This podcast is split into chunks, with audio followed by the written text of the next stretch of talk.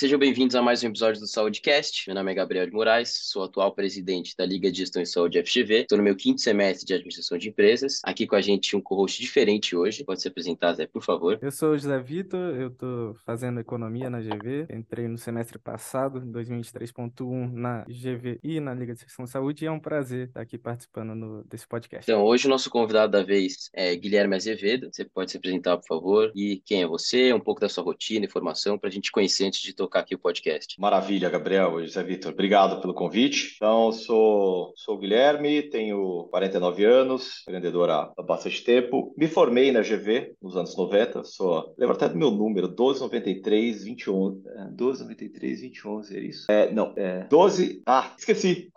Outro dia eu lembrava. Eu me formei em 97. É, não, mas era 12 93, porque eu entrei em 93, foi isso aí. E tenho um baita carinho pela GV, fiz a DM. Aí trabalhei um tempo em banco, depois, poxa, fiz uma série de coisas, mas eu tô em saúde há 11 anos. É, primeiro como cofundador do Doutor Consulta e, e agora da Alice, quatro anos e meio atrás da Alice. É, muita gente da GV tem essa trajetória diferente, é o que eu costumo falar pro pessoal em... quando a gente vem, vem perguntar, porque eu tô tocando a liga faz um, um tempo já, perguntar, ah, você vai pro mercado da saúde mesmo? Eu falo, não sei. Conheço gente que saiu, foi pro mercado da saúde, mudou. Conheço gente que se formou em uma coisa, mudou, foi para outra. Então é uma coisa bem incerta mesmo, a gente vai descobrir no tempo passando. E eu queria perguntar de onde surgiu esse seu interesse pela área da saúde? Porque você disse que você trabalhou em banco depois, então foi uma coisa que pingou de uma coisa para outra, né? Rapaz, se eu te contar por onde a minha vida andou, você vai, não vai ser pingo, vai ser chuva. eu já fiz muita coisa diferente. Eu já, já fui cofundador de empresa de criação de peixe, foi um negócio que foi super bem, que é a Genesis. Fui sócio de empresa de logística, empresa de internet nos anos 2000, a Portal e saúde nos últimos 11 anos. O que me moveu foi curiosidade, especialmente por saúde. O meu sócio no Doutor Consulta que concebeu a ideia e família ele é de família de médicos e entrei com ele com um interesse prévio em saúde que acho que vem de uma história de vida, assim. E assim como muitas pessoas, eu tive uma pessoa na minha família, meu pai que teve problemas seríssimos de saúde. Eu tinha muita bronquite quando era pequeno, fui para o esporte muito cedo, sempre uma pessoa, sempre pratiquei muita atividade física e sempre me preocupei com alimentação e sempre procurei ler muito sobre saúde. Eu lembro muito do livro do Nuno Cobra, que foi o, o treinador do Ayrton Senna, na parte né, de treinador de atividade física e, e se chama Semente da Vitória. Eu lembro que foi um livro que me marcou bastante há uns 15 ou 20 anos atrás sobre saúde, o quanto que a gente dirige a nossa saúde, o quanto que a gente é responsável por grande parte dos resultados de saúde que a gente tem e, e o quanto que é importante a gente não se vitimizar, mas a gente sim se responsabilizar. Poxa, eu vou fazer 50 anos ano que vem. Eu olho para trás e falo, puxa, se a minha saúde talvez seja um, um, eu tenho uma boa saúde. Que parte disso é em função de, puxa, ter sempre praticado esporte, ter sempre me preocupado com meu sono, me preocupado com a alimentação, procurado me informar sobre, sobre um pouco de ciência da saúde, um pouco de sorte de não ter sido acometido por uma doença ou por um acidente. Mas a saúde, ela sempre é uma função de tudo isso. A saúde sempre é uma coisa que sempre teve muito presente, assim, na minha vida. E eu acho que quando apareceu a oportunidade do doutor consulta foi, foi meio natural para mim. Realmente a saúde, eu digo sempre que é o essencial, né? O primordial que inicia tudo. Mas você que já passou cofundador do Doutor Consulta, já teve essa breve história na saúde antes, mas eu queria que a gente, você contasse para a gente a história da Alice, da onde que surgiu a ideia da empresa, qual necessidade no mercado que veio resolver, qual dor você identificou no mercado que, que motivou você a criar a Alice, assim, junto com o seu sócio. Zé Vitor, eu, eu, acho que eu diria assim, qual dor não motivou? Porque saúde é uma dor atrás da outra, não só no Brasil, tá? No mundo inteiro. É um problema, eu diria que é um dos três maiores problemas da humanidade, sem exagero, assim. E eu posso te falar um pouquinho por quê, mas como surgiu a ideia foi durante a jornada do Doutor Consulta, eu tive a oportunidade de visitar muito das empresas de saúde fora do Brasil. E aí eu comecei a entender um pouco de saúde fora do Brasil. E aí eu comecei a perceber que a gente tinha um sistema de saúde aqui que era uma jabuticaba, o privado. O público ele já é mais parecido com vários sistemas de fora, mas o privado, ele é uma grande jabuticaba. Não tem outro sistema de saúde privado igual ao do Brasil. Então, é, isso já me chamou muita atenção. Então, teve um, um plano de saúde da Califórnia que eu visitei, chama Kaiser Permanente, é um dos maiores e mais bem-sucedidos planos americanos. E eles lá têm a figura do médico de família, o, o Primary Care Physician, uh, o, é, é, tem nomes diferentes, mas é um médico generalista e cuida meio que de 80% das, das demandas de saúde que uma pessoa média tem. É o que minha família tem origem no interior, eu lembro, assim, tinha um médico de família é, que cuidava da minha avó, que cuidava depois. Assim, é normal essas histórias de médicos que acompanham a vida das pessoas. Em algum momento isso mudou. Fora do Brasil, você ainda tem essa. É, posso citar N países, assim, não é só Estados Unidos, não. Onde você tem a figura do primeiro atendimento ser feito por alguém que está acostumado a te ver, ou que tem seus dados para registro e pode consultar esse registro e tem um pouco do seu histórico para ter contexto. E no Brasil, a gente, a real é que a gente contrata um plano de saúde com um reembolso na média, assim. A gente fatia o nosso corpo em vários pedaços e fala: eu tenho um médico para cada pedaço do meu corpo. E são todos especialistas. Eles não se falam, cada um olha por um ângulo, por uma ciência, por uma, uma um, um, pedaço da ciência onde ele se especializou, ela se especializou. É, muitas vezes a maioria das vezes esse, a gestão da saúde da pessoa não é coordenada, então as pessoas não falam e não trocam informação. Muitos exames são feitos de forma repetida por causa disso. E você não tem uma, um fio condutor, você não tem uma, alguém sendo, alguém te ajudando assim é, na sua jornada de saúde. As pessoas tomam muita decisão por conta própria. Esse cenário me chamou atenção pra caramba, assim. Eu falei, nossa, e aí eu contava como é que era o sistema de saúde do Brasil para os americanos, eles falavam, meu, vocês estão, vocês estão malucos, né? Vocês estão sendo saúde assim, vai quebrar Aqui já vai quebrar. Vocês vão quebrar mais do que a gente vai quebrar. Então, eles achavam a gente de maluco. Né? E é nessa hora que você tem o choque, assim, que você fala que você tá na tua caverna de Platão, assim, sabe? Eu tô, vivi ali, São Paulo, Brasil, não conhecia muito outra. Aí quando você conhece alguma coisa fora, e daí você percebe que o fora é muito diferente daquilo que está dentro, você fala, nossa, como a gente está desconectado da realidade mundial. E então, foi, esse foi, eu diria que foi a gênese, assim, de... É, e todo o processo, todo, todo o processo de seis anos, doutor consulta, de...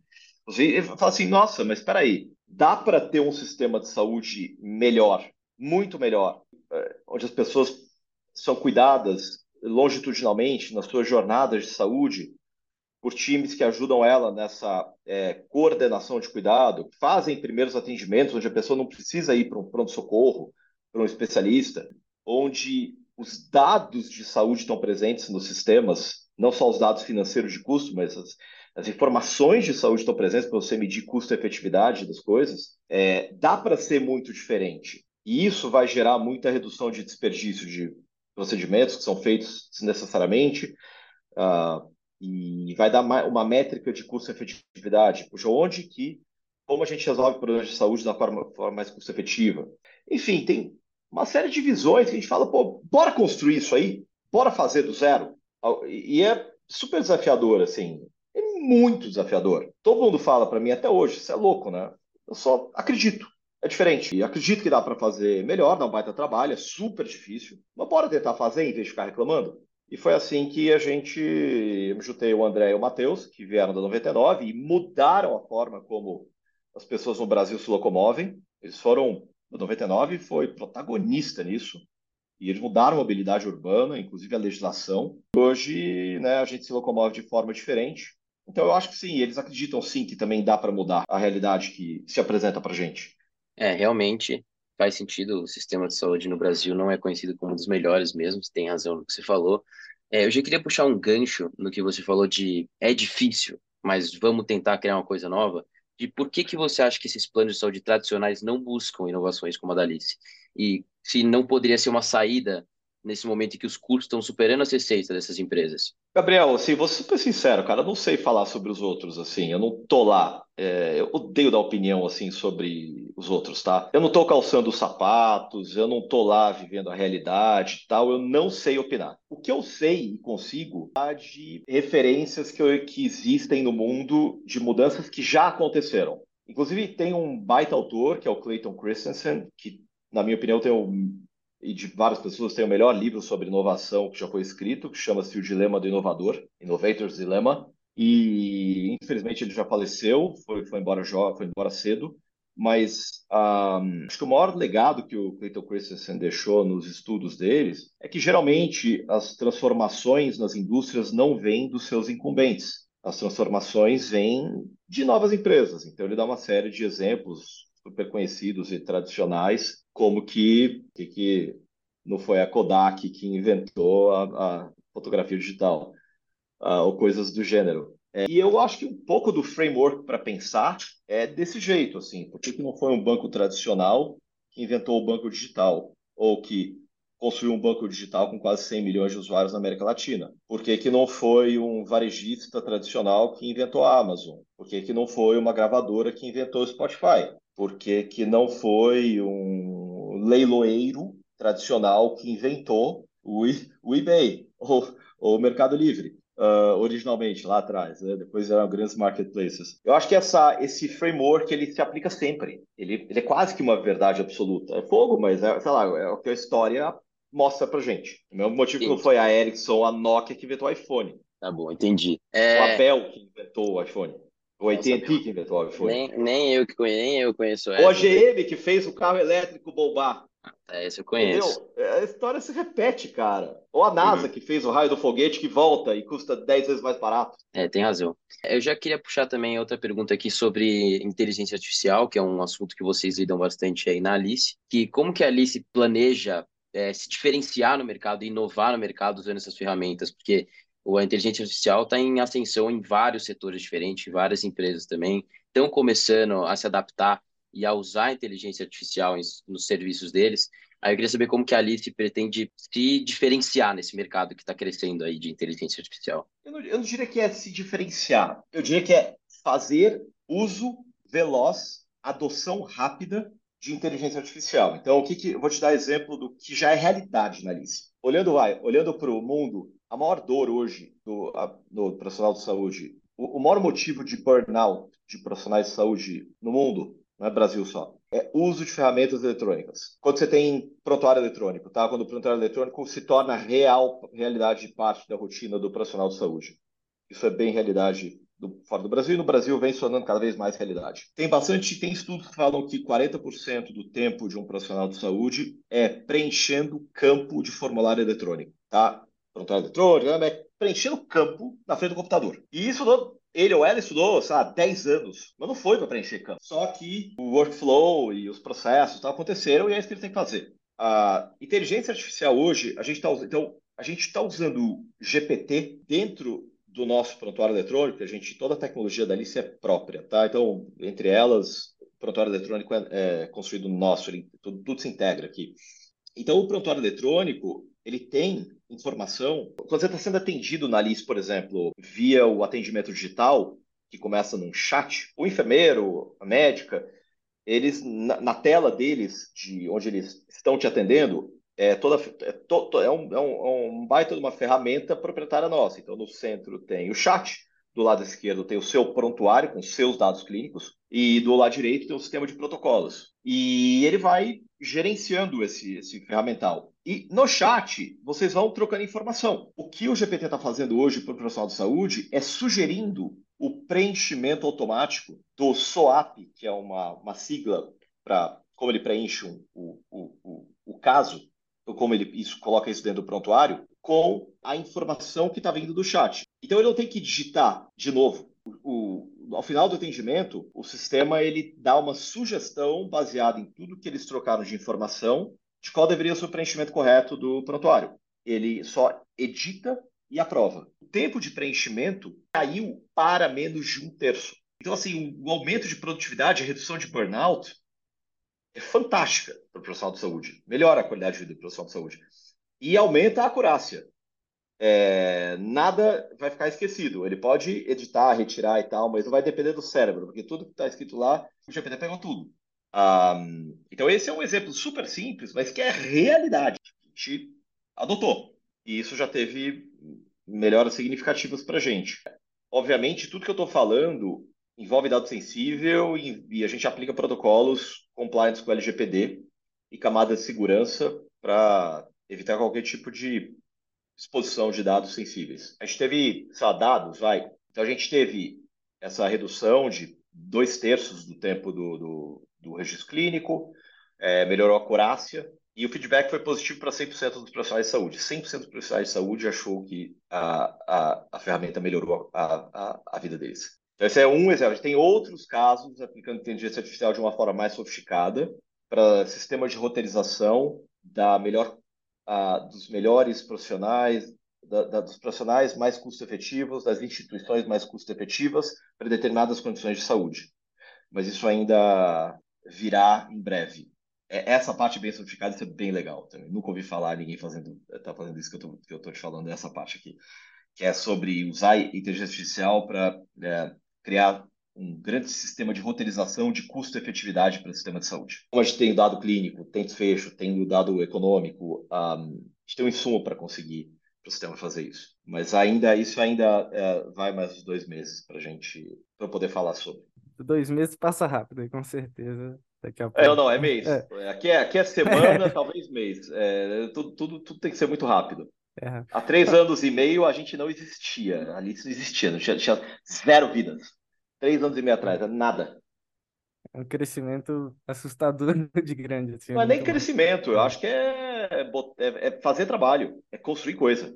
Agora, uma dúvida assim que a gente tem aqui é exatamente, talvez tenha alguma coisa relacionada com a inteligência artificial, que é a prospecção de clientes que vocês realizam na Alice. Eu vi que vocês adquiriram, né, outra empresa e aí aumentou o número de membros que participam no, da Alice. Mas como é que você vê daqui para frente a Alice nessa prospecção de clientes, já que é um plano voltado para empresas? Como é que é a atuação de vocês? Eu até vi a participação de você em um podcast de, de corretores, né, se não me engano. E então eu acho que como que vai se dar aí no futuro essa prospecção de clientes da, da Alice e no presente? Certo. Ah, Zé Vitor, hoje é, realmente a gente está vendendo, está focado em empresas, é, pequenas, médias e grandes. É, é, interessante, assim, eu quando eu converso, quando a gente conversa com os RHs, e a gente vende através de, de corretores, e a gente também recebe demanda direta. E de mexe a gente conversa muito com RH, assim, mas tirando dúvida, né? E é super interessante, porque, na média, é, os RH são acostumados com quatro ou cinco nomes que sempre estiveram por aí. Há talvez 50 anos. Então, ter um elemento novo não é trivial, assim. Eu acho, tô achando isso fabuloso, assim. É, são vários sinais, assim, de que a gente está atrás de alguma coisa relevante. Porque é desafiador, assim, para um profissional de RH, fala, mas, Alice, mas você tem um plano de saúde mesmo? Tipo, tem cobertura nacional? Você, é... E eu falo, sim, operadora de saúde com mais de mil hospitais, cobre o Brasil inteiro, regulado pela INES, a gente opera em trocentas cidades, é, a, levantamos um bilhão, com B de bola, um bilhão de reais de capital. Os maiores investidores do mundo, já super capitalizado, com 600 funcionários.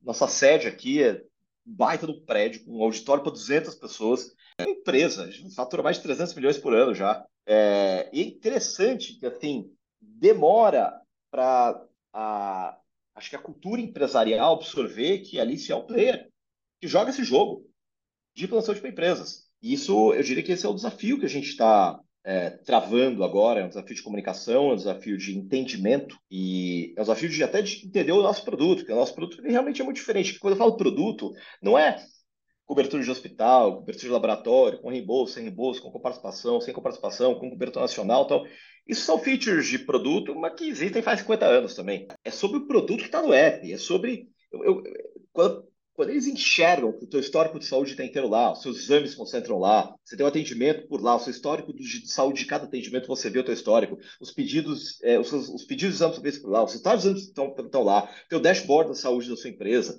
uma série de ferramentas que não existem em outro lugar. Aí quando as pessoas enxergam, tem que ver o produto, tem que ver a demo, porque senão você só conhece aquele mundo que existia até então. Quando as pessoas enxergam e veem e falam, uau, mas eu não sabia que era assim. 100% das vezes que a gente apresenta isso, mas eu não sabia que era assim. Eu sabia que tinha isso. Aí eu dou, eu dou o exemplo do Nubank. Eu falo, pessoal, lá para 2014, até dois anos atrás, todo mundo achava que ah, é um banquinho legal aí, o pessoal que fez uma coisa colorida e, by the way, vai quebrar, tá? E era isso que achava do Nubank, assim, a, o consentimento geral. Porque, afinal, é um cartão de crédito que tem um plástico bonitinho, porque é roxinho, tem uma taxa de juros, e tem um total de crédito que você tem no cartão.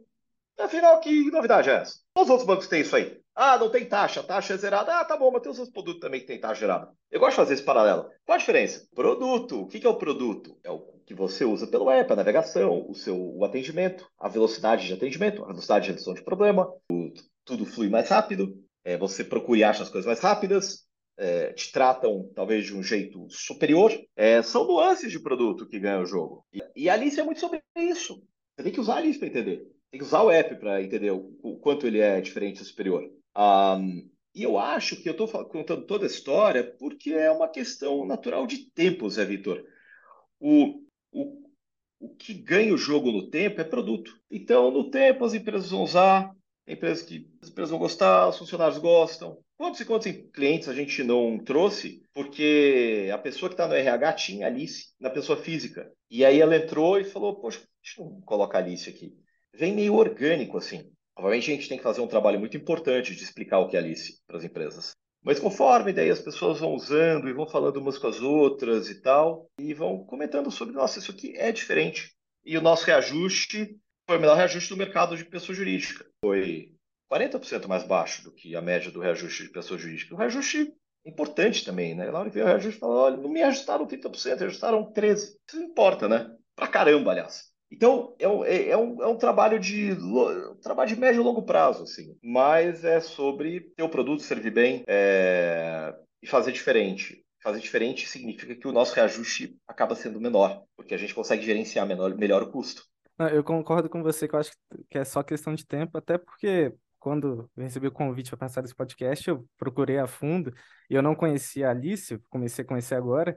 E eu até perguntei para alguns colegas meus que tinham pais, que tinham esse plano da Alice, e eles recomendaram super, assim. E assim, vendo a, os próprios conteúdos que vocês postam no Instagram, no YouTube, me gerou aquela curiosidade, né? Eu, eu, tenho um plano que é aquele tradicional, que você vai ter os, um monte de hospitais, um monte de clínicas, mas eu sinto que falta esse apreço, igual a Alice mostra, esse apreço de você mandar uma mensagem rápida, ele te responder, você ter um, um pré-hospital, né? Você não precisar ir para o hospital. Acho que falta muito disso no, no nosso modelo de sistema Sim. de saúde. A gente é muito dependente do hospital em geral. E eu acho que ter canal de comunicação, os executivos e os fundadores se exporem, a gente se expõe, a gente bota a cara no mundo, a gente fala sobre a Alice. Tem canal aberto, vai vir porrada, vai vir elogio, mas pelo menos a gente está se expondo, a gente não se esconde. Achei importante isso, entendeu? A gente tem que se expor, a gente tem que ouvir as críticas, a gente tem que abraçar. A gente faz coisa errada, a gente erra, a gente erra. A gente tem que receber a crítica, falar por como é que a gente corrige, mas a gente tem que ter uma comunicação transparente, aberta, fluida. Eu acho que tradicionalmente no setor de saúde, a comunicação se dá através de corretores e, e do judiciário. Acho muito louco isso. Você trata com uma empresa que da sua saúde, o principal canal é o advogado. É triste, é de chorar. É... Ouvir o corretor, que, que é um parceiro. Mas e a empresa mesmo? E o canal dela para se expor e falar e abrir e receber? E, assim, tem que ser muito. Tem que ser grande, tem que ser escrachado. Vários canais.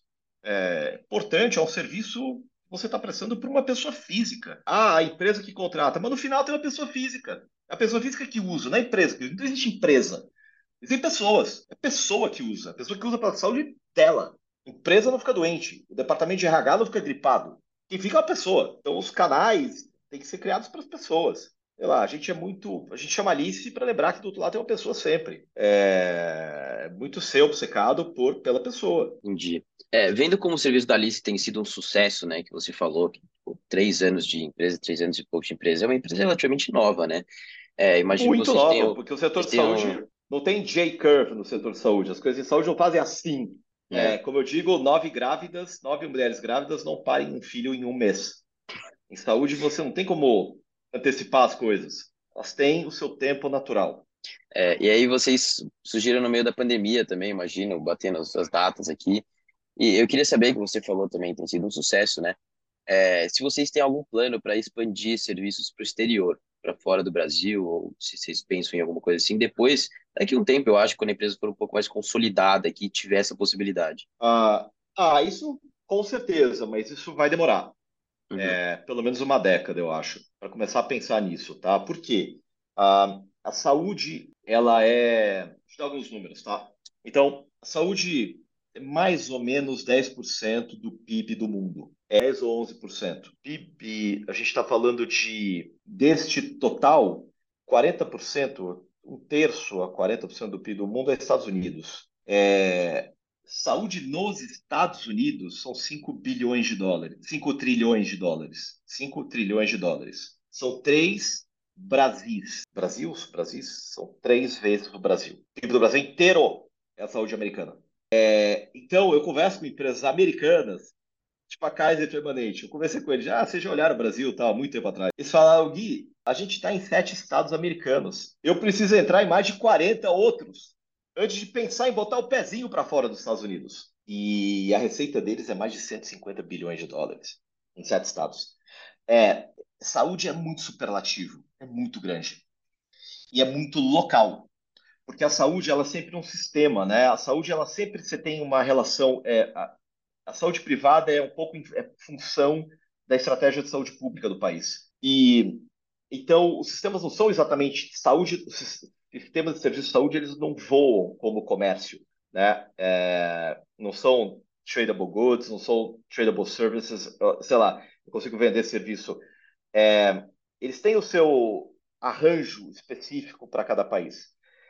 Eu acho que a gente tem um desafio enorme de ir para outras cidades, de crescer em São Paulo, ir para de, de, a gente tem a cobertura nacional, mas a gente vende muito para empresas baseadas em São Paulo que têm funcionários fora de São Paulo, mas a gente, costuma, a gente vende mais para empresas paulistanas. É, daí para vender em outras praças fazer alguma coisa lá na frente com o sistema público. Poxa, a gente tem a atenção primária, a gente construiu tecnologia de atenção primária, o sistema público é baseado na atenção primária. O que, que dá para a gente ajudar o sistema público daqui a X anos? Será que tem um ângulo? Adoraria que isso fosse possível. Para daí pensar em ir para fora do Brasil. Então, acho que tem um longo caminho. Queremos, tá? A, a, a, gente nunca. Assim, a Alice é a empresa para a gente ficar para o resto das nossas vidas. André, Matheus e eu construímos uma lista para nunca mais ter outro emprego. Então, isso aqui são muitas décadas pela frente de trabalho. É, eu acho que um dia essa oportunidade vai chegar, ou melhor, eu acho que um dia a gente vai ter trabalhado o suficiente para ter o mérito de ter conquistado a oportunidade de olhar para fora do Brasil. Mas a gente ainda tem que trabalhar muito duro e fazer e atingir outras conquistas antes de ter o mérito, o direito de poder fazer isso. É, aqui na, na Liga, nós já, já tivemos um evento também com o Renato Veloso, da Doutor, Doutor Consulta, e ele uhum, meu sócio. Pra... Exato, ele mesmo. E ele mostrou para a gente a, a ideia do, as críticas que ele tinha ao modelo hospitalocêntrico, né? Que era exatamente isso, do brasileiro levar qualquer uma febrezinha leva para o hospital, uma dor ali no, na costela leva para o hospital. E isso gera um custo desnecessário, né? Igual você cita muito da custo-efetividade muito alto nesse sentido. Então, uhum. e ao mesmo tempo ele dizia para a gente que culturalmente isso é um problema. Na sua visão, isso é um problema cultural que assim que pode ser facilmente resolvido ou é mais questão de tempo mesmo? Vai demorar algumas décadas até o brasileiro entender que às vezes não é necessário aquela ida ao hospital. Zé Vitor, isso é um problema de produto. Isso é um problema simples, do tipo simples. É um problema de produto. Então, eu sou pai, tenho três filhos. Eu tive várias experiências de febrão. Eu sempre dou esse exemplo. Meus três filhos tiveram febre nos primeiros três, quatro anos de idade. É, é, é comum ter febrão à noite. Você ali, 11 da noite, preocupadíssimo. Às vezes é domingo. Eu e minha esposa, o que, que a gente faz? Leva ou não leva no PS? Você já está de pijama, de pantufa. É, fala assim, vou ou não vou? É melhor para melhor ela? O que, que é isso? Falta um produto para resolver esta dor. A Alice criou esse produto. O Alice Agora, que é o sistema de atendimento uh, imediato, em 30 segundos você tem uma primeira resposta de um enfermeiro que vê, teu, vê o histórico da, da, tua filha, no caso, da, da, tem exemplos com a minha filha, que é a mais novinha, é, onde ele já tem o prontuário dela, já sabe quem ela é, já não precisa ser o médico dela, mas ele tem o histórico. Liga a câmera, avalia, conversa, entende e ajuda a gente a tomar uma decisão. Ele não faz um diagnóstico mas ele ajuda a gente a tomar uma melhor decisão. Metade das vezes a gente não precisou ir no PS, a gente estava considerando no PS. Baseado no histórico clínico, baseado na imagem que ele viu, baseado na imagem da, garganta, baseado em informações que ele, ele falou: olha, é, medica, faz a coisa, que aciona de novo o canal amanhã às nove da manhã, não é motivo para emergência. Ou não, é motivo para emergência. Eu lembro que uma vez ela estava toda pipocada, a gente viu, mostrou a câmera e tal, ela estava toda, toda pipocada, falou, cara, leva no PS. Tem a opção A, B e C, se for B e C é melhor, que ela esteja no PS. É... Olha que maravilha! É um produto. E com isso, eu, pessoalmente, como pai, evitei 50% das idas do PS dos meus filhos, ou da minha filha. É... Eu acho que é muito sobre produto. É... Hospital é um produto. PS é um produto. Por que as pessoas vão no PS?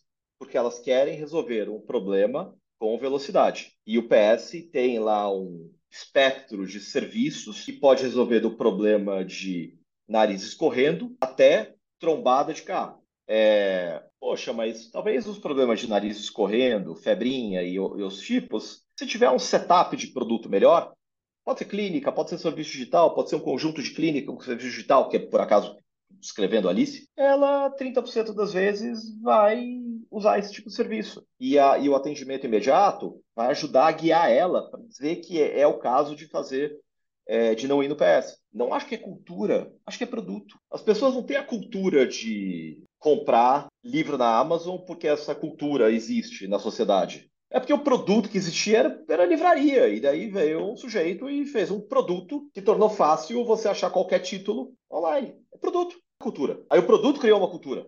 Se a gente tem uma cultura hoje de uso de tecnologia em excesso na palma da mão, foi porque um sujeito que chamado Steve Jobs criou um produto chamado iPhone. Simplificando, tá? Tem muito mais complexidade por trás disso, mas produto. Produto dirige cultura. E eu acho que é assim em saúde. Então, bora construir produto. Bora construir produto para resolver o problema que a pessoa tem. Realmente, eu não tinha pensado por esse lado justamente do produto, de que o produto cria uma cultura e que não necessariamente era exatamente a cultura que a gente tem hoje enraizada no Brasil, mas faz muito sentido agora pensando por esse por que lado. Por que as pessoas hoje, é, Gabriel, fazem tanto uso de reembolso? E a gente é a jabuticaba mundial do reembolso. Não existe nada parecido. Reembolso é um baita problema, tá? Para sistemas de saúde. É um pecado capital, assim, imortal, na minha opinião. É, o, esse reembolso, né? Que você faz o que você quer. Um, porque este é o produto que foi vendido durante, sei lá, 20 anos, o produto era quanto mais reembolso, melhor, mais vende. As pessoas compraram isso, as empresas ofertaram isso, as pessoas é o produto que vendeu, isso dirigiu uma cultura. Tem razão. Agora, levando em consideração tudo isso que a gente falou, é, que foram várias perspectivas que eu não tinha pensado aqui, foram muitas coisas que eu aprendi aqui. É, eu queria saber, como profissional, como líder de uma empresa que está revolucionando, está embarcando numa jornada nova assim no mercado, trazendo inovações no mercado, qual é a sua perspectiva para o futuro do mercado da saúde? Eu sou muito otimista. Tem que ser mesmo. Porque cara, eu sou otimista por natureza e eu acho muito chato reclamar das coisas. É, acho que é uma vida muito chata essa. E eu acho que, e, e mais do que isso, é, eu acho que sim, o futuro é promissor para muita coisa. Eu acho que a gente vive muito melhor hoje como sociedade, é que eu acho, escrito isso em muito lugar, do que é, um imperador vivia, sei lá, há 200 anos atrás, ou do que uma pessoa muito rica vivia há 80 anos atrás. Vive melhor, por uma uhum. série de motivos de desenvolvimento de tecnologia, entre outras coisas. É, e Então, eu acho que sim, a gente tem um baita desafio em saúde.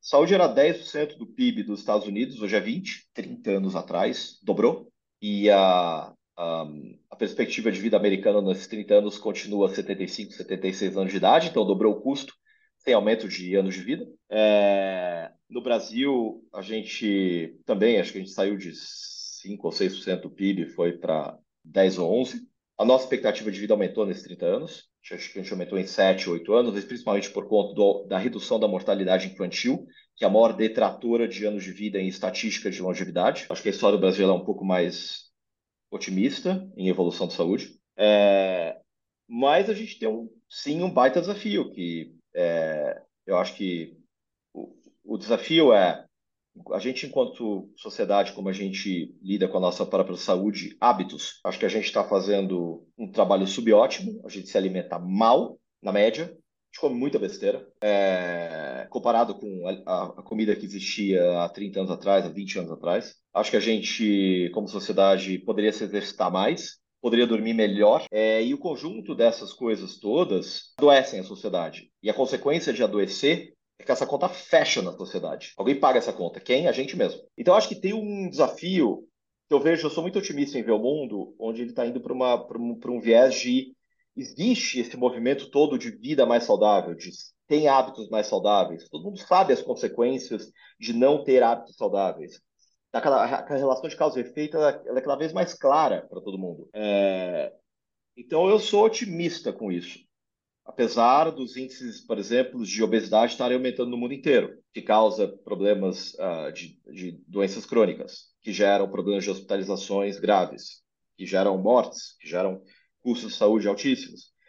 Mas eu acho que existe uma conscientização coletiva grande, importante, acontecendo. E pelo lado do de cuidar da, então eu estou falando do indivíduo, do ser humano, ele com a saúde dele mesmo. Pelo lado do sistema de saúde que cuida das pessoas e que cobre financeiramente, é, eu acho que cada vez a gente está indo também é, mais na linha de falar de custo-efetividade. Então, não é custo, é custo versus desfecho. E é meio que inevitável. A diferença, o ponto é, ah, vai demorar 5 anos ou 30 anos para isso se materializar para valer? E toda vez que eu tiver, por exemplo, ter um problema de cervicalgia, e eu saber que a minha cervicalgia vai custar menos e ser mais resolutiva se eu passar neste caminho aqui, que são estes profissionais de saúde, nessas instituições, nessa linha de cuidado, nessa técnica de cuidado. Uma vez que você tem dado que mede resultado e você tem dado econômico, financeiro, você está medindo custo-efetividade. É complexo, mas é totalmente factível. É, o que precisa é medir. Então a gente está num, num, momento de construção de medições e ainda bem no começo do arranjo dos incentivos financeiros para essa construção, para essas medições acontecerem e dirigirem os atos, as ações. Mas é, eu diria que eu sou bastante otimista porque eu estou vendo isso acontecer na Alice. E aqui não é ciência de foguete, não é, não precisa ser SpaceX. Tinha um bando de gente aqui que trabalha muito e super ambiciosa para ir atrás de uma missão, muito missionário. É, a gente não está construindo uma operadora de saúde, a gente está tentando reconstruir um sistema de saúde inteiro. Quem pensa que a gente é um operador de saúde perdeu o ponto. A gente vende um produto, sim, mas a, gente, a nossa missão é reconstruir um sistema de saúde, medindo o custo de efetividade, medindo desfecho. Ah, é difícil, é impossível, tá? O não já tenho. Então, é, eu realmente acho que tem muito esforço, muito investimento. Fora do Brasil, eu acompanho bastante coisa, dirigindo o setor de saúde para medir. Quem não mede, não gere. Falta, falta diligência de gestão e resultado de saúde. Não tem. E vai ter. É, é, tipo, eu estou vendo o mato completamente alto. E vai ter. O mundo está indo nessa direção. Não tem mais como virar o navio para outra direção. Vai ser nessa direção. E vai ser bom. Vai ser bom para o sistema de saúde do mundo inteiro. A questão é que pode demorar um pouco, é... mas é inevitável. Então eu acho que o futuro vai o futuro é melhor. Talvez demore um pouco, talvez seja mais difícil nos próximos anos. Aliás, é difícil pra caramba. Bora fazer. É, tem razão. Tem que é um mercado muito difícil mesmo, tem que ser otimista, senão se não tiver perspectiva de melhora aí ninguém vai para frente. E aí já puxando um gancho aqui na nossa última pergunta que a gente faz para todo convidado que vem aqui, eu queria saber hum. se você tem alguma dica para quem quer empreender e entrar nesse mercado, no mercado da saúde, que é um mercado muito difícil de, de se empreender aqui hoje. Eu acho que assim, Gabriel, empreender é difícil, ponto. Uhum. É, é, dizem que não tem coisa mais desafiadora do que uma companhia aérea. E tá aí a Azul, baita case de um sujeito maluco que foi lá e fez o baita case numa, na empresa que mais destrói valor na, na, na, humanidade, sei lá. Não sei se é a mais, mas né, eu leio bastante coisa que faz brincadeira aqui. Companhia aérea é um negócio super difícil. Sim. Eu posso dar N outros exemplos aqui. É, acabei de ler a biografia do Elon Musk, do Walter Isaacson. Cara, ele montou carro elétrico. A única. A, acho que. Ele dá um exemplo, acho que a única montadora americana. Duas montadoras americanas nunca quebraram. Foi a. Ele fala da Ford. Ah, nossa, como é que fugiu, fugiu outra? Mas todas as outras montadoras quebraram. E depois foram, né? Quebraram tecnicamente, assim. Foram recuperadas, foram salvas, ou, ou quebraram mesmo e deixaram de existir. Mas montar carro é um negócio super difícil. Super difícil. Montar carro elétrico é de brincadeira. O cara foi lá e fez. E eu não tô querendo comparar. Que tem um sujeito que foi lá e fez. É, mandar foguete para. eu não vou nem entrar na parada dos foguetes. É... Pô, tiveram outras 100 pessoas que tentaram montadores e deram errados de carro elétrico. Por aí, sei lá, se pegar os últimos 50 anos, deve ter tido alguma coisa por aí, dezenas, com certeza. Incluindo as divisões das principais montadoras que tentaram carro elétrico e depois não rolou. Então, acho que a, a mensagem é que, assim, dá muito mais errado do que dá certo. Para tudo. Tem os mais difíceis, outros menos difíceis. Eu, eu concordo com isso. É... Então, por isso que para empreender, você tem que ter um nível de otimismo, obsessão e realmente querer fazer aquilo acontecer, aquilo ser importante para você, muito grande. Empreender não é profissão. Ah, estou na dúvida se eu entro numa consultoria, se eu vou para um banco, você vai empreender, estou na dúvida. Não sei que profissão eu escolho. Errado. Sorry. Não é assim que você frame. Você realmente quer empreender, você nem está considerando as outras duas opções. Nem passam pela sua cabeça. Porque é uma coisa meio compulsiva, obsessiva, que você quer resolver um problema. E eu volto para a história de produto que resolve problema. Você quer resolver um problema, porque ele foi importante para você, porque quando você era criança, porque não sei o quê, porque você teve uma dor, porque pela sua curiosidade você falou, cara, isso aqui não pode ser assim, tem que ter um jeito diferente de fazer, isso me incomoda profundamente. Mas é mais do que a racionalidade, do que tipo isso é uma profissão. Não é. É muita pancadaria, é muito montanha russa. O nível de resiliência tem que ser muito, muito grande. Então, o meu ponto é o seguinte: é só você estar tá preparado para isso. Essa de, ah, vou desistir. Não existe desistir. Então, por isso que o, o, o, um, chamado de um gut feeling, assim, eu acho que é um, empreender você tem que ter uma, um framework de racionalidade. Putz, uh, olha, o mercado é grande, uh, parece fazer sentido, aí você usa qualquer modelagem de consultoria para dar uma frame, a, o potencial econômico daquilo que você está fazendo. Uh, mas tem muito de psicologia, tem arte, tem entender problema que você está resolvendo de consumo, problema que você está resolvendo de um ser humano. Então você tem uma dimensão muito não estruturada ou não, talvez, uh, quantitativa, que é a dimensão de produto. Você está resolvendo um problema através de um produto. No começo do Nubank, todo mundo, eu conheço bem a história, conheço bem o Davi é, desde 2013, e todo mundo, meus amigos que se formaram na GV comigo, trabalham, todo mundo, assim, falava, Gui, eu contava a história, tava falando, meu, é louco, cara. Você sabe o que tá fazendo. Competir com A, B, C, destruir, estraçalhar o coitado. Vai nem botar a cabecinha para fora da água. Esquece. Dez anos se passaram e olha só. Porque tinha um problema de produto. Tinha um problema de produto. Davi fala. Eu entrei num banco, eu, eu, eu não frequentava o Brasil, eu entrei no branco, tinha um cara armado olhando para mim, na dúvida se me deixava entrar na agência ou não. É, para eu abrir o meu processo de conta, eu levei três meses. Tipo, eu sou um cliente, cara. Tipo, eu tinha dinheiro, assim, e, tipo, pega o meu dinheiro aqui. E, e, e, e falou assim: vocês vivem na caverna de Platão. De vocês. Mas se entra uma pessoa com uma perspectiva diferente, fala, cara, isso está estruturalmente errado a forma que vocês tratam o cliente. Vocês não enxergam, mas eu enxergo. E tem uma puta oportunidade por causa disso. E isso virou e conformou o cara. O cara falou, vou, vou fazer. Então estão enxergando o quanto vocês tratam mal o cliente aqui. Entendeu? Aí, poxa, mercado endereçável gigante, um profit pool gigantesco, é, economics maravilhosos, assim, se dá certo. Se, se dá certo, o negócio é grande, hein? Entendeu? São as duas coisas. E, mas você tem que ter um chamado interno, você tem que ter uma, uma obsessão. Minha humilde opinião. Eu não sou dono da verdade, mas pouco de como eu penso. Não, faz sentido mesmo é, tem que ter essa garra, né?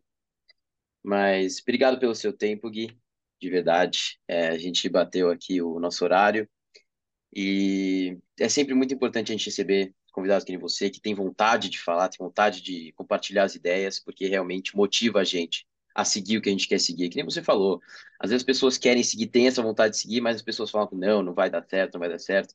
Então acho que eu vi isso de pessoas que nem você que estão seguindo o que querem fazer, estão conseguindo construir é, assim, os seus sonhos, é muito motivador para quem realmente quer seguir essa mesma trajetória. Mas eu vou parar a gravação aqui então. Obrigado, Gui, de verdade. É, deixa eu só parar aqui. Pode, pode falar. Não, obrigado, obrigado vocês. É um prazer.